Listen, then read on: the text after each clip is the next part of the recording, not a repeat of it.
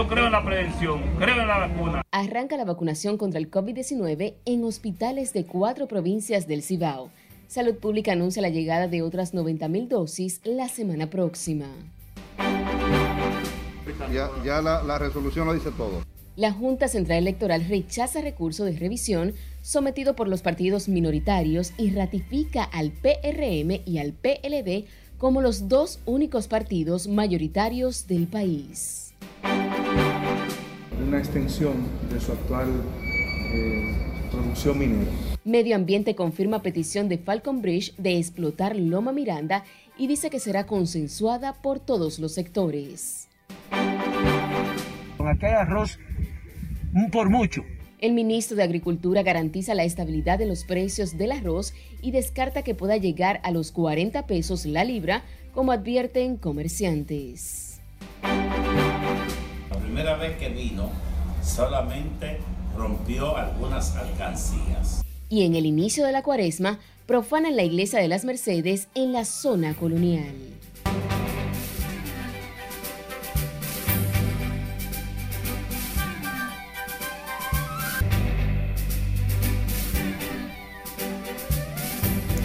Muy buenas noches, bienvenidos a esta emisión estelar de Noticias RNN. Soy Anelis de León, para nosotros es un honor informarles en esta noche. Iniciamos de inmediato.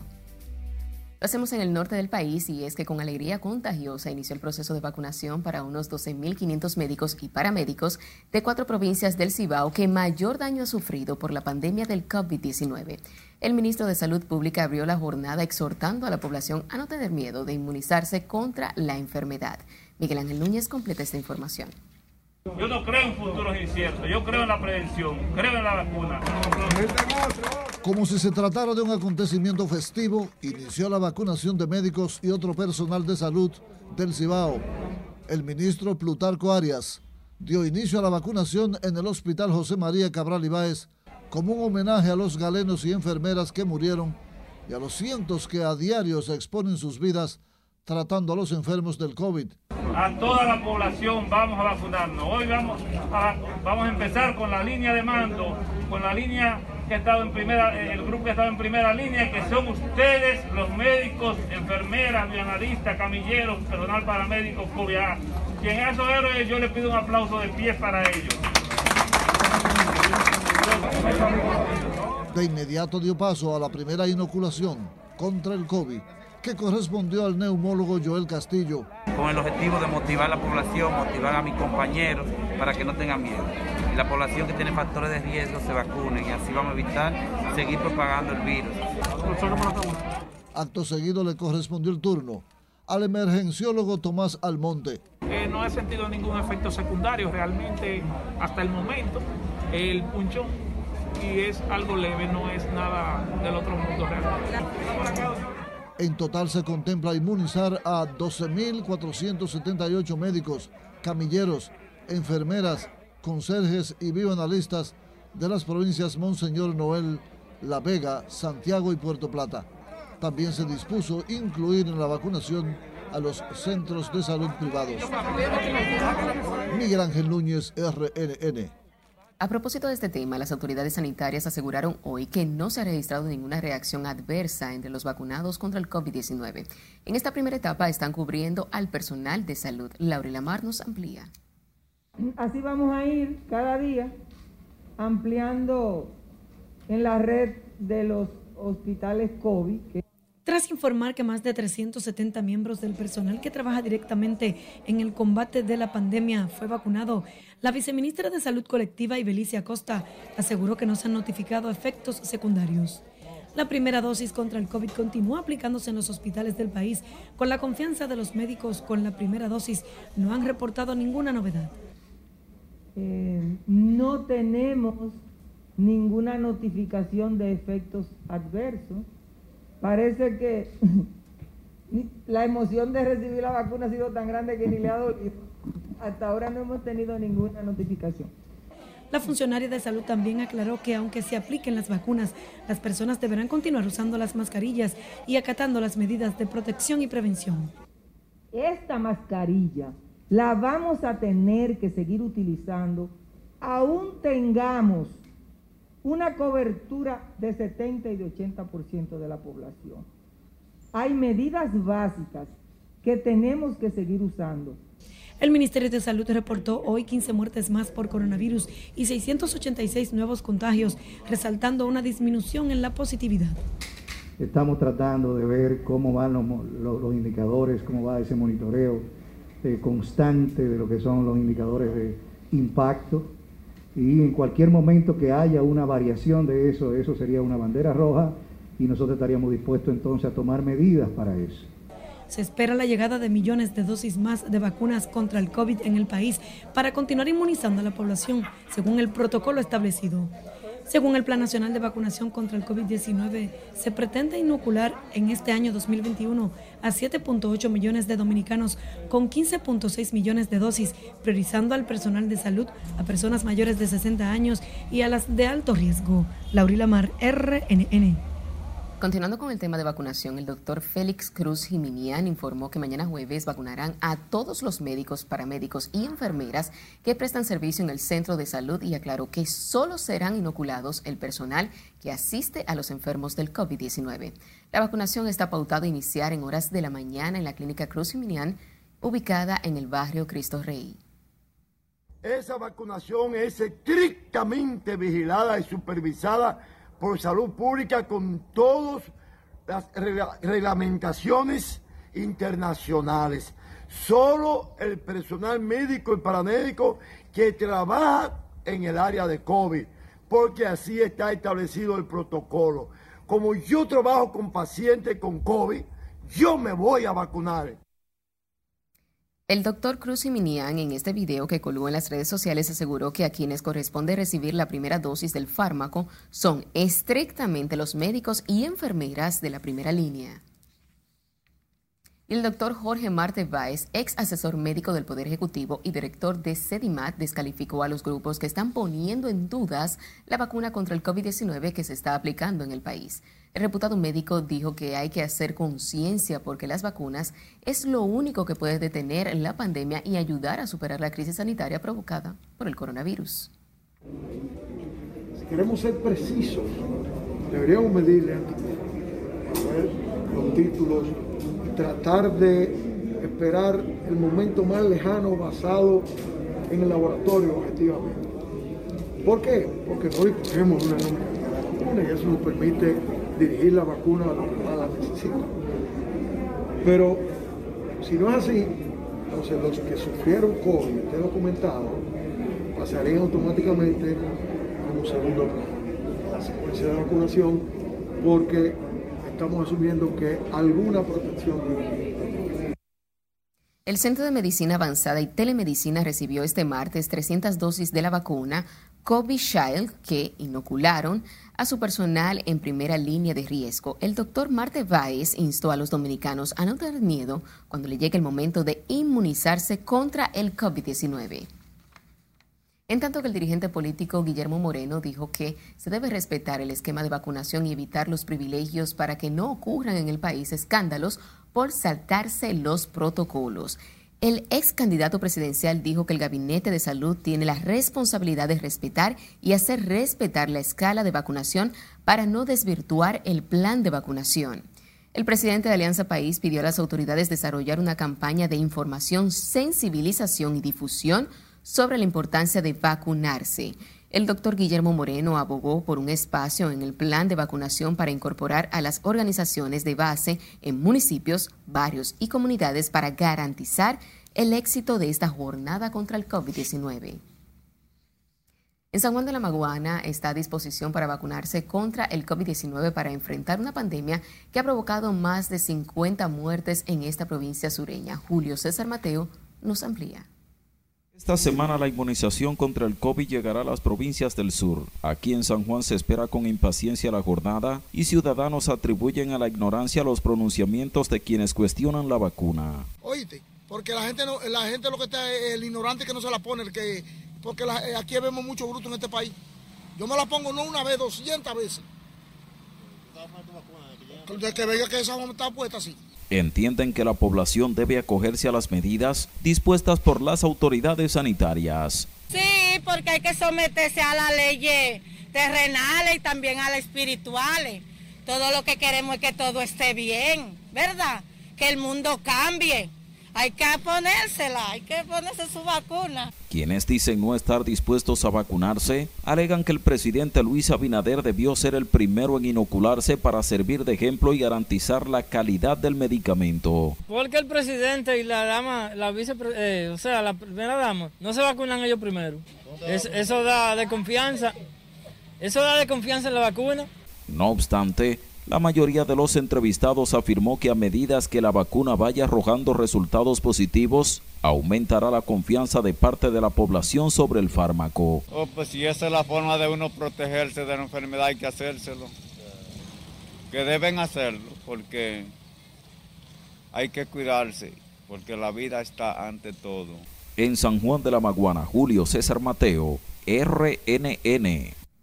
El inicio del plan de vacunación contra el COVID-19 en el país representa un alivio para ciudadanos consultados que lo consideran como la única forma de enfrentar y controlar la pandemia. Sin embargo, otros dicen desconfiar de la dosis que se ha importado para inmunizar al personal de salud. Laura Lamar trabajó el tema y nos tiene los detalles.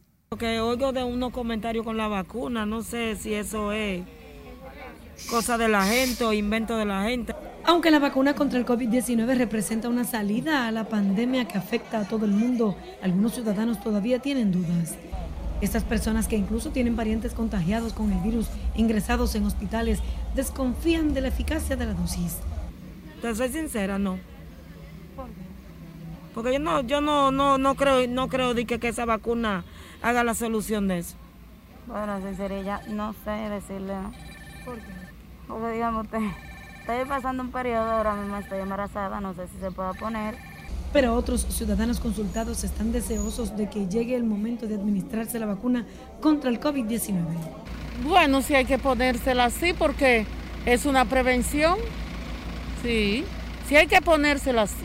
Bueno, el que, que tenga conciencia, no solamente individual, sino conciencia colectiva, que se vacune se vacune. Claro, por supuesto. Yo pienso que yo sería una de las primeras porque yo tengo un problema de salud y es importante que uno se vacune porque eso le ayuda a, si le da el virus, le dé menos mal.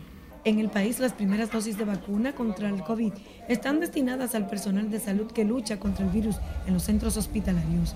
La primera fase de la vacunación masiva se extenderá hasta el mes de abril. La Abril Amar, RNN. Mientras que en Dajabón hay opiniones encontradas en torno al proceso de vacunación iniciado por las autoridades. Hacen alusión a la baja cantidad de dosis que ha llegado para inmunizar en la primera fase al personal de salud, aunque otros confían plenamente en la efectividad del fármaco importado desde la India. Yo creo que la vacuna tiene, eh, tiene su, su, lado positivo y todo dominicano debe de confiar porque no van a traer algo a nivel nacional e internacional que vaya a quitarle la vida a ningún ser humano y que no vaya a ser de beneficio. Sobre todo las indicaciones que he visto y las informaciones eh, me dan plena confianza en ellos y además entiendo que el presidente, ya que ha hecho esas contrataciones para traernos esas vacunas, es porque también él confía en ellas. No, yo no confío mucho porque ayer yo vi que la estaban poniendo, por el televisor la estaba viendo y vi que el presidente es el primero que tiene que ponérsela y yo vi que no se la puso. Día, las personas entrevistadas en Dajabón dijeron a nuestro corresponsal Domingo Popoter sentirse confiados y tener fe en este proceso de vacunación contra el COVID-19. La jornada de vacunación se inició en el Hospital Militar Dr. Ramón de Lara en San Isidro y ha continuado en principales hospitales de la capital y también del Cibao. Este viernes inicia en el sur por Barahona.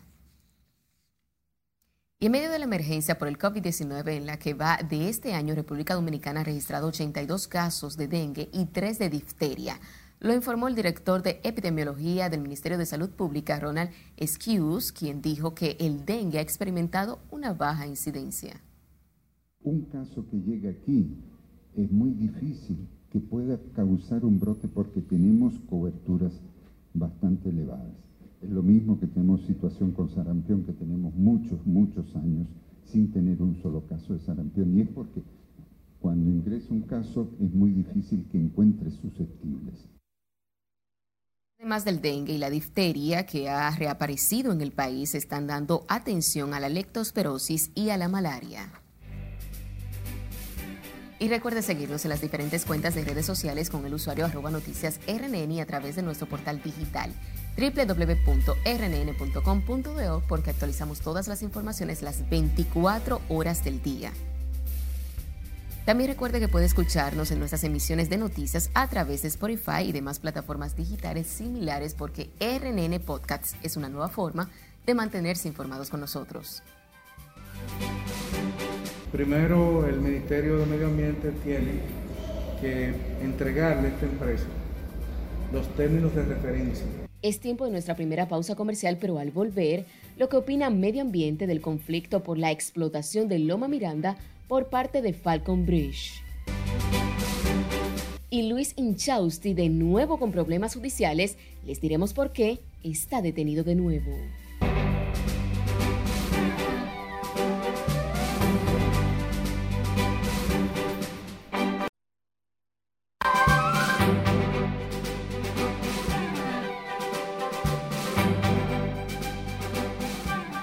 Estados Unidos manifestó hoy su preocupación ante el agudizamiento de la crisis política en Haití, condenó acciones autoritarias y antidemocráticas que le atribuyen al presidente Jovenel Moise y urgió a las partes comprometerse con organizar lo antes posible las elecciones legislativas. Scarlett Guicharo tiene los detalles en el resumen de las internacionales de RNN.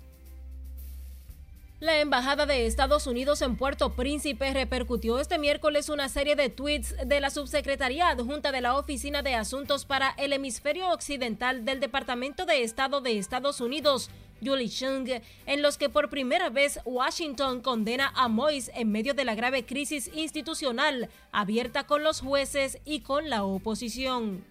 La funcionaria dice estar alarmada por las recientes acciones autoritarias y antidemocráticas, desde el cese unilateral y nombramientos de jueces de la Corte de Casación a ataques contra periodistas. Advirtió que Estados Unidos no se quedará callado cuando son atacadas las instituciones democráticas y la sociedad civil. El presidente de Estados Unidos, Joe Biden, aseguró que para finales del mes de julio todos los estadounidenses que lo deseen podrán estar vacunados contra el COVID-19, como ya proyectó hace una semana. Indicó que para entonces habrá 600 millones de dosis disponibles de las distintas vacunas. Vamos a empezar a vacunar en esta primera etapa Pasamos a Venezuela, donde el presidente Nicolás Maduro anunció que este jueves arranca la inmunización de todo el personal sanitario con la dosis rusa de la vacuna Sputnik V.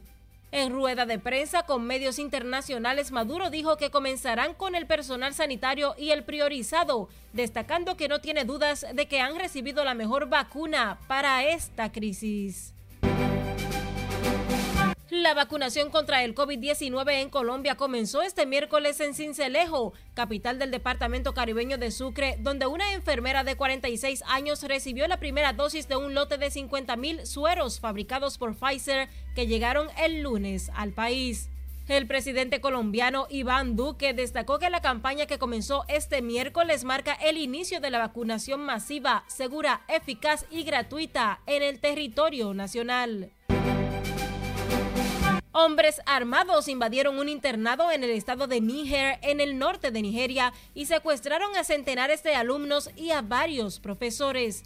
Este secuestro masivo se produce dos meses después de que grupos criminales secuestraran a 344 adolescentes de un internado en el vecino estado de Katsina.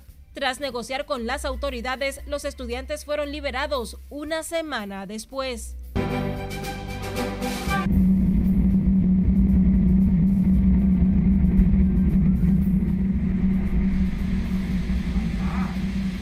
Y el Trump Plaza Hotel y Casino de Atlantic City fue demolido poniendo fin a casi 40 años de historia en la costa de Nueva Jersey. El Trump Plaza abrió sus puertas en 1984 y alguna vez fue aspecto clave de la extensa cartera de bienes raíces del expresidente Donald Trump.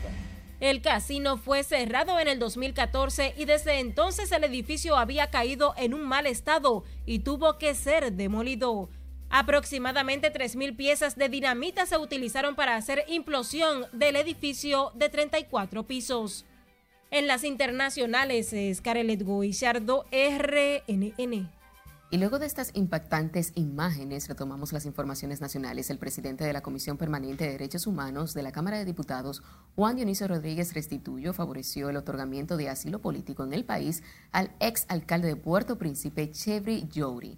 Rodríguez Restituyo emplazó al gobierno a dar detalles sobre el actual destino de ese exfuncionario haitiano y otras tres personas que lo acompañaban al ser detenidos en la frontera.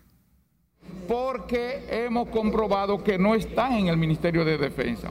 Entonces, o lo tiene el Ministerio de Relaciones Exteriores, o lo tiene la Dirección de Migración, o lo tiene Interior y Policía. Pero hay que informarle al país, porque incluso ellos no pueden violentar el plazo de las 48 horas porque ese es un plazo universal para dominicanos y para extranjeros.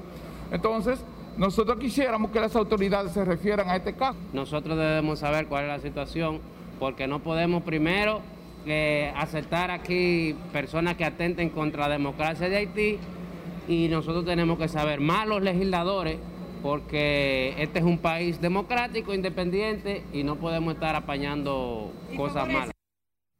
El ex alcalde de Puerto Príncipe y ex gobernador de Haití, junto a los oficiales de la policía, fueron apresados en el punto fronterizo del Distrito Municipal de Santiago de la Cruz, en Dajabón.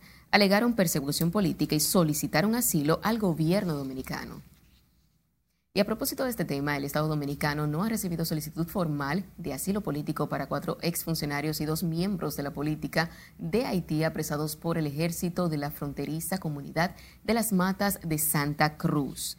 El Comité de Derechos Humanos pidió el otorgamiento de asilo político, pero el canciller y la Dirección de Migración explicaron que no tienen una petición formal.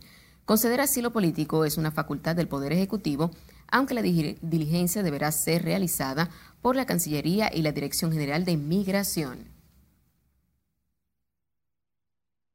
Hablemos ahora del secretario general de la Organización Mundial del Turismo, Surán Pololikashvili, quien valoró hoy en el Palacio Nacional las medidas se han tomado en el país para la recuperación de ese sector golpeado por la pandemia. Laura Lamar con los detalles en la siguiente reunión. En, Punta Cana con su belleza, pero al mismo tiempo con protocolo que nos da seguridad, más seguridad. Tras reconocer el impacto negativo a nivel mundial que ha sufrido el turismo, el representante del organismo internacional destacó los protocolos que se aplican en República Dominicana para reactivar el sector. República Dominicana es desde donde se puede aprender. Por supuesto, nosotros nos damos recomendaciones desde el primer día es muy importante ayudar y no sé que el gobierno ha, ayudado bastante al sector privado, pero con este cumple y con esta coordinación yo creo que también vamos a escuchar a otros países que han hecho como han manejado y nosotros todos los días estamos haciendo un upgrade. El secretario general de la Organización Mundial del Turismo espera que con el proceso de vacunación las cosas comiencen a cambiar y con una mayor afluencia de visitantes. El proceso de vacunación va a ayudar mucho para volver y reactivar y reiniciar turismo en todo el mundo. Pero no tiene ser un obligatorio viajar solo con vacunación, porque ahí discriminamos muchos países que todavía no tienen económicamente, pues físicamente ah, la cuota de vacuna. De su lado, el ministro de Turismo, David Collado, está optimista con el futuro de esta actividad, la que mayores divisas estaba inyectando a la economía dominicana y vamos a terminar casi parejo con el mes de enero también, es decir, que ya pudimos parar la baja y el turismo se está levantando en las últimas semanas de una manera firme. Todas estas decisiones que ha tomado el gobierno dominicano, lejos de ser para apoyar el lujo, lejos de ser para apoyar el, tema de clase media y alta, es pensando en los 500 mil dominicanos Collado espera que al finalizar el mes de febrero el país reciba la visita de unos 100.000 turistas. Laurila Mar, RNN. Y sepa que legisladores de la provincia de La Vega rechazaron este miércoles las pretensiones de la Falcon Bridge de extender sus operaciones hasta Loma Miranda ante el supuesto agotamiento de la vida útil de su mina en Bonao.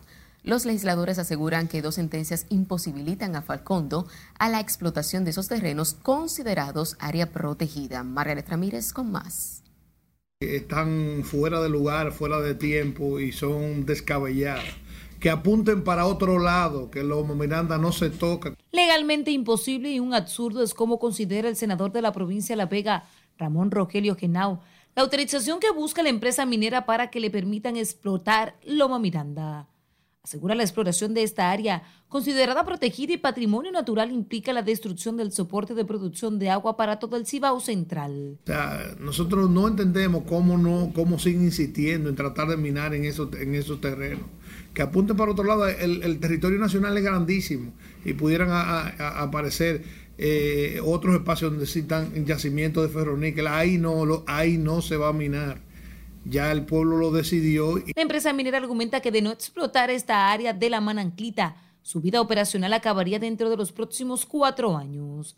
Para los congresistas de esa demarcación, en La Vega hay una población empoderada que no permitirá la intervención de Loma Miranda bajo ninguna circunstancia. Entendemos que no será posible porque el pueblo no lo permitirá.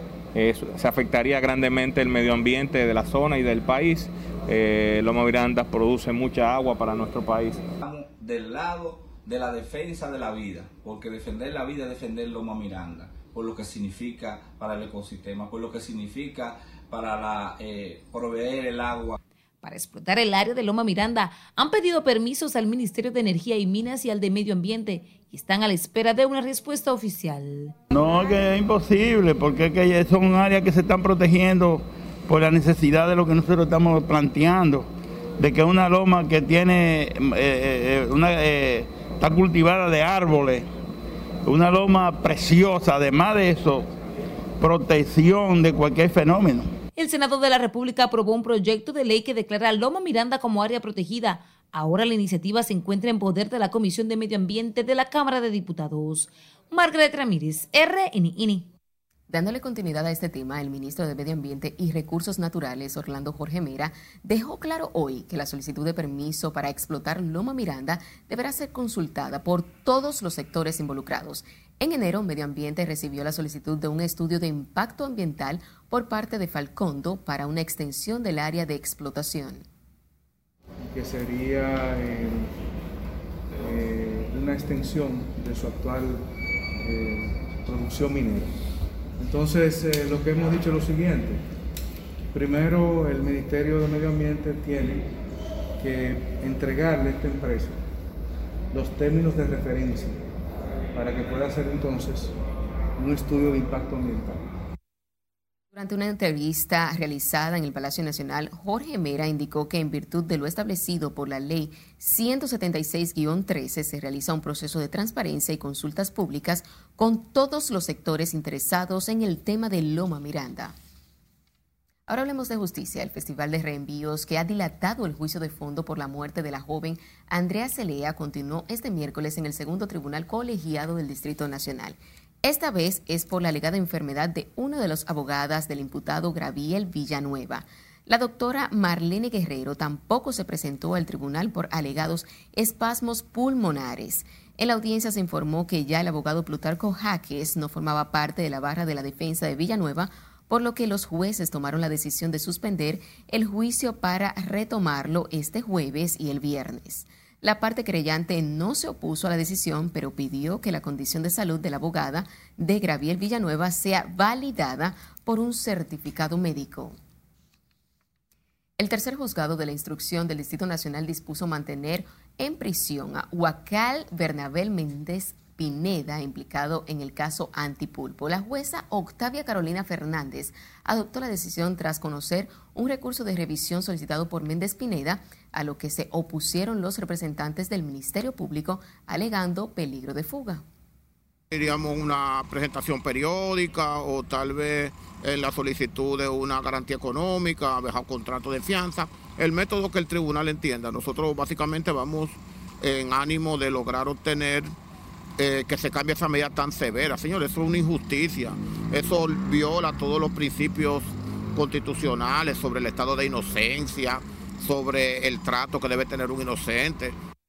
Los, abogados de Méndez Pineda habían solicitado al tribunal variar la prisión preventiva dictada en su contra por una menos gravosa como impedimento de salida, presentación periódica, pago de una garantía económica, brazalete electrónico o prisión domiciliaria. El grupo de imputados en el expediente de corrupción de la operación Antipulpo están presos en la cárcel de Najayo y el mes próximo tienen derecho a una revisión obligatoria de las medidas de coerción. Y la Unidad de Prevención y Persecución de la Violencia de Género del Distrito Nacional le conocerá este jueves la medida de coerción al ex dirigente político Luis Inchausti Rivera, acusado de violencia física, verbal y psicológica en contra de su expareja. El Ministerio Público solicitó prisión preventiva para el imputado argumentando que no ofrece garantía para presentarse a las audiencias por ser reincidente en este delito. La magistrada Belkis René Rodríguez envió a Luis Inchausti al centro de Bate y Bienvenido porque está positivo al COVID-19 y debe permanecer en aislamiento. En mayo del año 2018, Inchausti Rivera fue acusado de agredir físicamente a la madre de su hija. En otra información, el presidente del Colegio de Abogados, Miguel Surún Hernández, continuó hoy su campaña de denuncias contra la gestión del presidente de la Suprema Corte de Justicia, Luis Henry Molina. Ahora Surún denuncia que se pretende ascensos de jueces que supuestamente responden a los intereses del también presidente del Consejo del Poder Judicial. Se pretende además eliminar de golpe y porrazo eh, la eh, puntuación asignada por más de 20 años a los jueces que han dado toda su vida en el Poder Judicial, reduciéndola solamente a tres años en, sentido general para todos los jueces. Y en el caso de interanato, es decir, en, en el caso de aquellos jueces que están desempeñando funciones como interinos, se pretende que solamente reciban entre 1.5 y 2 puntos. Y peor aún, esa evaluación que se redujo a tres años, se le pretende otorgar una puntuación de 48 puntos, vale decir, prácticamente entregando la posibilidad de designación en los ascensos a las autoridades del Consejo del Poder Judicial, que solamente le quedan seis semanas. El presidente del Colegio de Abogados en su rueda de prensa no mostró documentos que avalen la denuncia sobre las alegadas irregularidades que le atribuye a supuestos movimientos de jueces.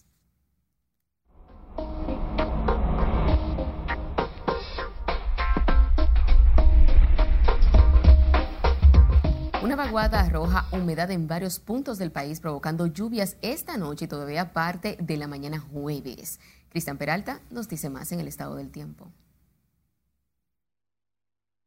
Gracias, muy buenas noches. En cuanto a las condiciones del tiempo, pues se ha roto un tanto el patrón, digamos, en cuanto a pocas precipitaciones, porque hay una vaguada, por cierto, débil que ha estado incidiendo en el día de hoy. Se reportan algunas lluvias en varios puntos del nordeste, en el caso del el municipio de Moca, en la provincia de Espaillat, debido a esa humedad que arrastra el viento, pero también a esa eh, humedad que induce esa vaguada asociada también a un sistema frontal que por cierto está muy alejado de nuestra zona y destacar que para mañana también se espera que algunos parchos de esas nubes puedan incluso precipitarse. Hablemos entonces del modelo de lluvias porque ahí está y fíjense ustedes cómo todavía se espera incluso para el día de mañana el paso de esa humedad y esas posibles precipitaciones pasajeras, que es lo que ha ocurrido.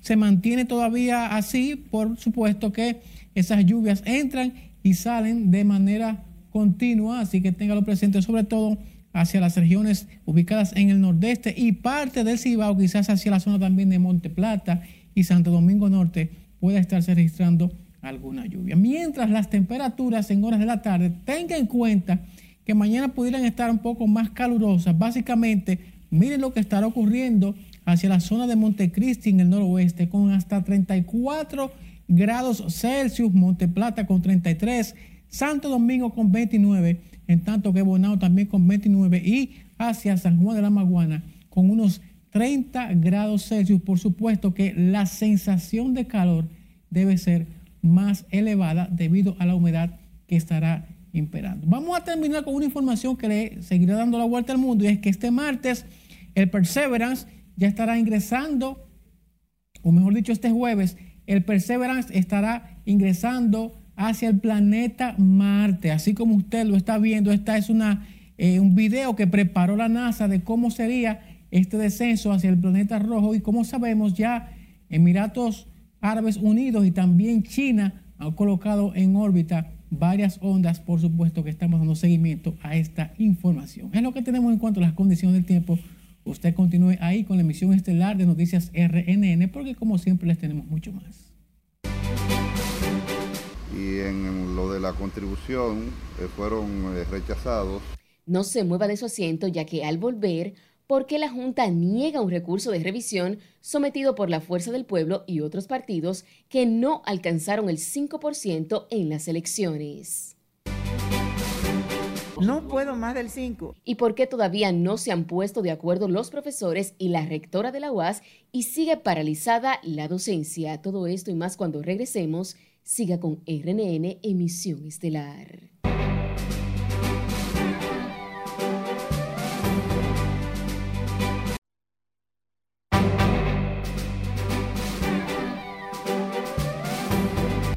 Después de cinco horas reunidos. Como de costumbre, agradecemos su sintonía. Seguimos con más informaciones. El Pleno de la Junta Central Electoral rechazó este miércoles los recursos de reconsideración sometido por un grupo de partidos que quedaron como minoritarios y exigían una mejor redistribución de los recursos económicos que destina el Estado para financiar la actividad política. Nuestro compañero Juan Francisco Herrera se encuentra en la sede de la Junta Central Electoral y nos tiene los detalles. Pasamos contigo, Juan. Gracias, buenas noches. Después de cinco horas reunido el Pleno de la Junta Central Electoral, encabezado por su presidente Román Jaques, rechazó la petición de los partidos políticos. Ya, la, la resolución lo dice todo. Esto para analizar el recurso contra la resolución que dejó como mayoritarios solo al PRM y al Partido de la Liberación Dominicana. Con el voto disidente de la doctora Dolores Fernández, el Pleno del órgano de elecciones ratificó la resolución 01-2021 y señaló que no existe en su decisión ninguna violación a la ley ni las normativas sobre el régimen de partidos. Los recursos de reconsideración en ambos sentidos del orden de la boleta y en lo de la contribución eh, fueron eh, rechazados eh, con el voto disidente de la magistrada Dolores las que La decisión del Pleno provocó una reacción inmediata de algunos de los partidos, que aseguran que acudirán al Tribunal Superior Administrativo. Que esta Junta Central Electoral haya nueva vez o con su, su resolución final actual ratificado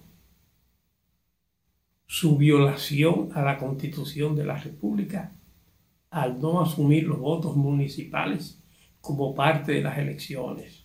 Los partidos debemos de ahora analizar jurídicamente eh, estas resoluciones que han sido emitidas hace un momento, pero eh, ya conociendo la decisión es seguro que eh, la fuerza del pueblo va a ir a la siguiente instancia que es el Tribunal Superior Administrativo y de seguro muchos de los partidos del sistema.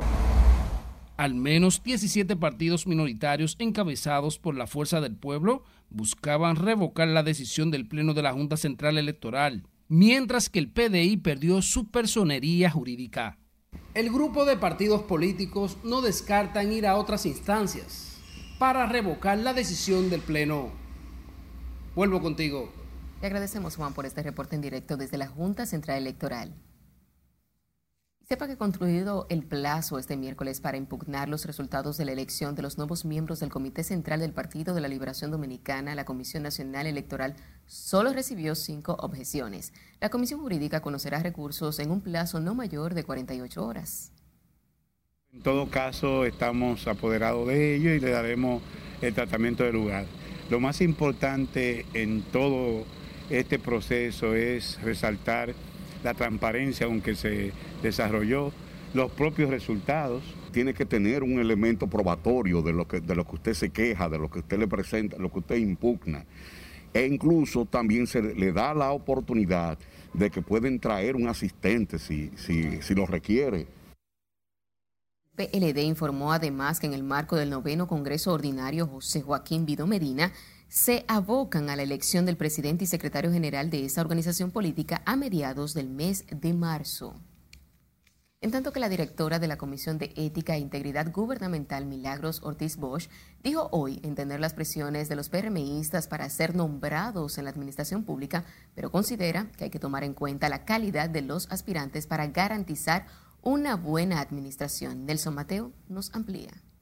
Los dos directivos del partido, como son el presidente, el presidente Paliza y la secretaria general, están trabajando en esa dirección. Los PRMistas continúan presionando por nombramientos.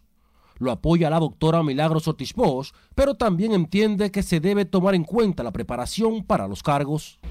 Y creo que vamos a encontrarlo porque hay que equilibrar entre lo que está adecuado, eh, capital que el, que el país ha formado para hacer una administración adecuada y también el derecho que tienen los compañeros a participar, a ser parte de ese proceso de funcionamiento. Es algo equilibrado. De su lado, en el Instituto Nacional de la Administración Pública, se advierte que no hay espacio para los más de dos millones que votaron por el PRM en las pasadas elecciones. Vamos a formar, tenemos una carpeta para los ciudadanos, para que sepan que la administración pública ha cambiado. La administración del 2004 no es la misma de ahora. Antes tú podías, con una, una fácil asignación, tumbar a cualquiera. Tú tienes que tener una no gestión del MAP, tú tienes que tener una certificación de provisión de fondos, de presupuesto, para tú nombrar a un compañero. La directora de Ética e Integridad Gubernamental también se refirió al comportamiento de los actuales funcionarios en materia de corrupción. Decirle a los compañeros que tienen que oír cuando dice el presidente Abinader, no quiero corrupción ni de los de antes ni los de futuro, los nuestros. Y hasta ahora, cada vez que ha habido una cosa que investigar, se le ha dado curso. Tanto Milagros Ortiz Bosch como Ángel Esteves del INAP hablaron en el altar de la patria, donde depositaron sendas ofrendas florales con motivo del mes de la patria. Nelson Mateo, RNN. Ahora pasamos a la UAS, donde continúa el tranque entre autoridades y profesores que aún no logran ponerse de acuerdo en torno a las demandas de los reajustes salariales a una semana de paralizadas las labores de las docentes. Jesús Camilo nos cuenta más. Mientras los profesores de la Universidad Autónoma de Santo Domingo mantienen sus exigencias de un aumento salarial de un 40%, las autoridades plantean que las condiciones económicas de la academia solo permiten un reajuste del 5%. La rectoría de la UAS espera que la situación sea dirimida a través de la mesa del diálogo. La rectora ha estado haciendo lo indecible para reuniéndose con, el gremio para ver si se puede llegar a un acuerdo y que el semestre pueda continuar eh, de forma satisfactoria como está programado en la universidad y que no salgan perjudicados los estudiantes y que la universidad pueda mantener su vida institucional. Sin embargo, FAPROWAS y la Asociación de Empleados Universitarios consideran irrazonable la propuesta de la rectora Enma Polanco. En realidad no hay, no hay una voluntad. Una propuesta debería ser mantener el bono de virtualidad y un porcentaje de aumento que obviamente tendría que ser, porque nadie se va a meter en una lucha por, por mil pesos, tampoco eh, es una cosa eh, eh, indigna. Entendemos que ese 5 no satisface un mínimo las necesidades de las solicitudes que estamos llevando a cabo. No puedo más del 5. Eh, con el 5, como le digo, yo voy, estoy incrementando el déficit, pero bueno, hay, hay que hacer un esfuerzo.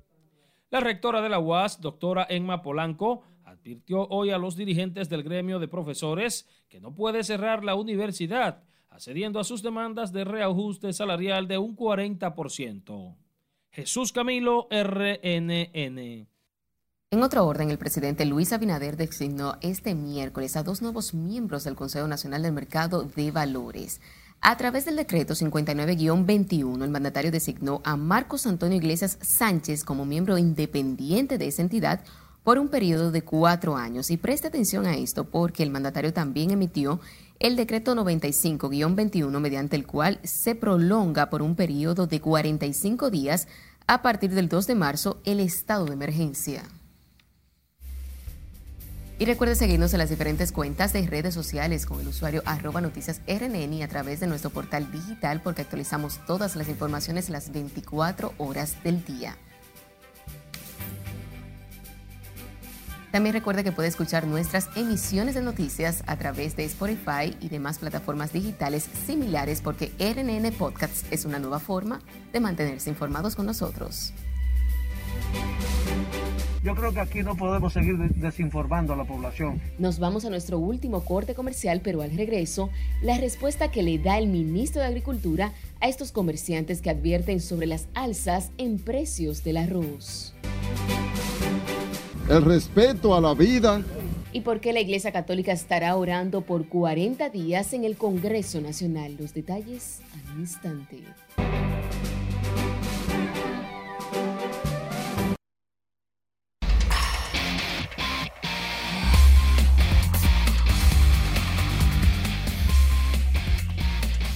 Muy buenas noches. Iniciamos hablando de dinero, de mucho dinero, porque Fernando Tatis Jr. aparentemente, unos días después de estar jugando vitilla con su familia, acaba de firmar un contrato de extensión con los padres de San Diego valorado en algo más de 340 millones de dólares por los próximos 14 años. Ay, esto amarra a Tatis Jr.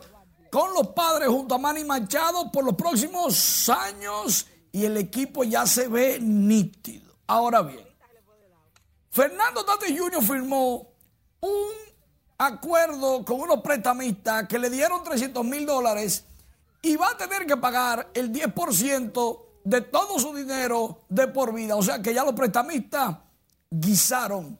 Es el tercer pacto de más de 100 millones con un jugador de menos de 22 años. Mientras tanto, Luis Rojas confía que los Metros de Nueva York van a tener mejor año, que tienen mejor picheo, mejor relevo, mejor ofensiva. Y condena las acciones del coordinador de bateo del equipo, Ryan Ellis. Él fue cesanteado, cancelado por acusaciones de acoso de tres chicas que trabajan con los Metros de Nueva York. Dice Luis Rojas, yo nunca lo vi en malos pasos, pero tampoco lo vi para poderlo defender. Entonces, qué pena que esto esté pasando. Y ya los metros han despedido a dos empleados por estos temitas en los últimos meses. ¡Wow! En la República Dominicana, los Leones del Escogido celebran sus 100 años con un especial documental que fue transmitido por sus redes sociales y su canal de televisión, Los Leones, el 17 de febrero de 1921 estuvieron organizando un equipo para ganarle a los Tigres del Licey, eso hay que decirlo. El equipo se organizó para ganarle a los Tigres del Licey. Bueno, los Tigres del Licey van bien lejos, pero los Leones son uno de dos equipos que han ganado en seis años cinco coronas. Lo hicieron en la década 50 y las Águilas lo hicieron en los 90. Casualmente, el único equipo que a los dos se le metió en el medio para que no ganaran 6 de 6 fueron los Tigres del Liceo. Pues sí. Pedro Martínez pide perdón por Twitter por el pelotazo que le dio hace muchísimos años a Reggie Sanders. Pedro se nota que no quería darle, pero Reggie Sanders lo vio flaquito y le fue encima. Se armó la del no te veré y al final Pedro es Salón de la Fama, Reggie Sanders no. Pero bien, Michael, Jeffrey, Jordan, la culebra y todos sus videos han sido tendencia mundial en, las redes sociales. Cumple 58 años el rey, el jugador señalado como el mejor de todos los tiempos, del mejor baloncesto del mundo, el de la NBA. Y yo me apunto ahí. El mejor de lo mejor de lo mejor. Después de tres veces mejor, el señor Michael Jordan extraterrestre entonces tiene a los demás. Mientras que en el abierto de tenis de Australia van a regresar los fanáticos desde este jueves semifinales masculinos y femeninos, pierde Nadal. Sisipas, el griego, le gana viniendo desde atrás en 5 6 Eso fue increíble. Novak Djokovic es el favorito. Vamos a ver qué pasa. Por ahí anda Serena Williams, número 10 del torneo, que está tratando de recobrar su posición. Pero lo interesante es que vuelven los fanáticos. Casi, casi 8 mil van a volver a ver el tenis. Gracias. Y sea de paso, con 340 de lo que tú quieres, se hace algo, ¿verdad? Me encantó la parte de Michael Jordan. Te apoyo 100%. El mejor de lo mejor. Pero yo tengo que llamar a Tatis ahora a ver qué lo va a hacer mañana. ¿O sí? Sí, sí. ¿Cómo debe de ser? Pues muchísimas gracias, Manny. Continuando con las informaciones, tres organizaciones de comerciantes advirtieron hoy sobre nuevos incrementos en los precios de la comida que podría colocar la libra de arroz a 40 pesos si el gobierno no subsidia a la agropecuaria. José Tomás Paulino trabajó el tema y nos cuenta más. Ya el país no aguanta más el alza desproporcionada de los precios de los artículos de la canasta familiar. El comercio organizado sigue preocupado por la indetenible carrera alcista de los precios de los productos básicos de consumo que ha bajado las ventas y golpea a los sectores más pobres. Pero ahora mismo el quintal de arroz eh, fuera del país, eh, eh, que Agricultura hoy que está dando algunos permisos para que traigan, está carísimo y entonces ese arroz va a llegar por lo menos para que se venda 35 pesos la libra ya con los impuestos que cobra el Estado, el 20%. Las federaciones dominicanas de detallistas de provisiones, el Frente Empresarial de Comerciantes Detallistas y la Federación de Mayoristas piden al gobierno subsidiar la materia prima y productos terminados importados como vía a abaratar los precios. Estamos comprando lo que invertíamos 10 mil pesos, ahora estamos invirtiendo 20 mil. ¿Por qué? Porque la situación se ha ido de la mano con el alto costo de los productos de la canasta familiar. También piden el retiro de los supermercados, de los verifones, de los programas sociales del Estado. Según ellos, le hacen una competencia desleal que agrava la crisis de los detallistas.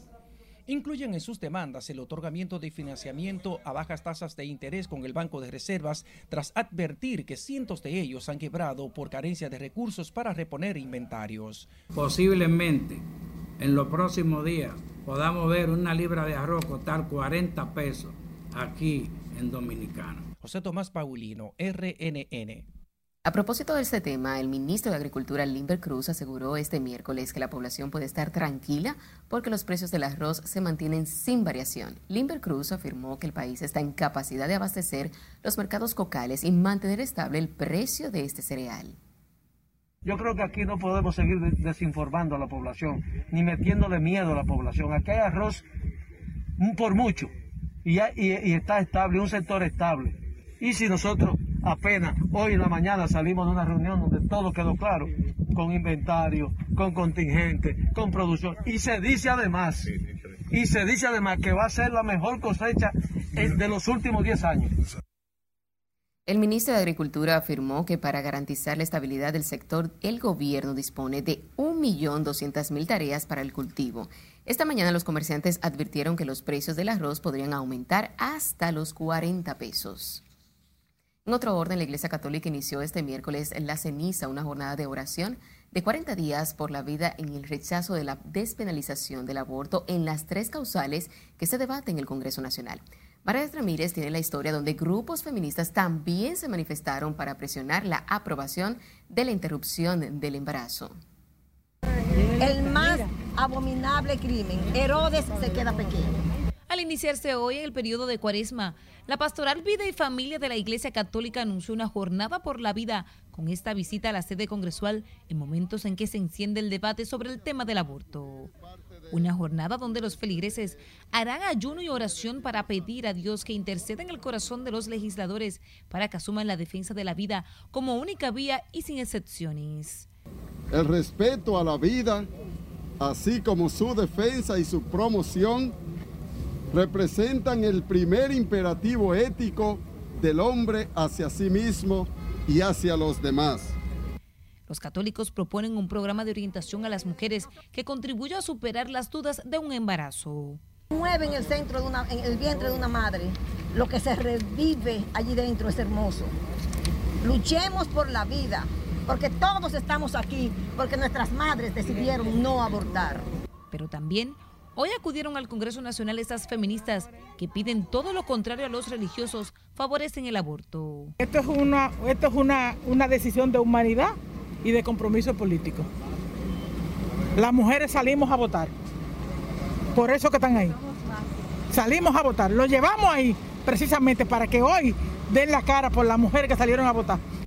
La comisión especial designada para debatir el tema de las causales comenzará a recibir los sectores a partir de la próxima semana. Es la salida que se ha buscado para aprobar el Código Penal, que lleva años estancado por el conflicto del tema del aborto. Margaret Ramírez, RNN. Bueno, el inicio de la cuaresma en la iglesia Nuestra Señora de las Mercedes estuvo empañado por la profanación del templo la madrugada de este miércoles. Y como nos cuenta nuestra compañera Scarlett Wichardo en la siguiente historia, los robos en esa parroquia se ha convertido en una costumbre y un dolor de cabeza en las últimas semanas. La primera vez que vino, solamente rompió algunas alcancías. Este miércoles de cenizas, la iglesia de las Mercedes fue víctima de un nuevo robo que ha generado malestar entre sacerdotes y los feligreses. Entró y destruyó y se llevó cálice, custodia, se llevó vasos sagrados, de todo y hizo un desorden, todo el dinero de la, de la alcancía en la parroquia. El padre Fray Máximo Rodríguez condenó el hecho que se ha registrado en dos ocasiones en menos de un mes y llamó a las autoridades a prestar más atención al templo colonial. Ninguna autoridad se encarga de preocuparse por venir a ver cómo se le entra mano ahí, porque si roban es porque encuentran fácil la entrada. Y esas puertas son viejísimas, nadie las arregla. Rompieron todas las alcancías, subieron al altar y se llevaron los cálices, el copón que había, la custodia dos custodias que había en el armario se la llevaron. Los católicos que se congregaron en esta iglesia para celebrar el miércoles de ceniza y el inicio de la cuaresma atribuyen a la falta de temor de Dios el robo que se registró en horas de la madrugada. No creen en Dios, ¿entiendes?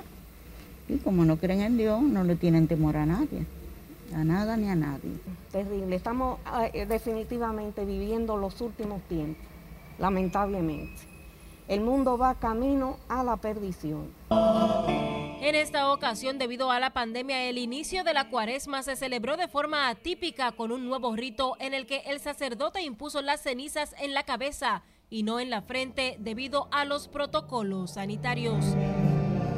Es Caret Guillardo, RNN.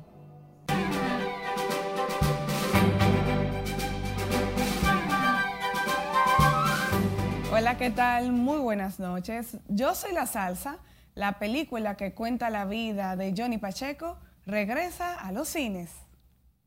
Caribbean Cinemas y Andrés Van der Horst, productor ejecutivo del documental Yo Soy la Salsa, informaron mediante comunicado de prensa que a partir de este jueves 18 de febrero, el documental regresará a las salas de cine después de su estreno en el 2014 esto como una forma de rendir tributo a quien sin dudas ha sido uno de los grandes de la música.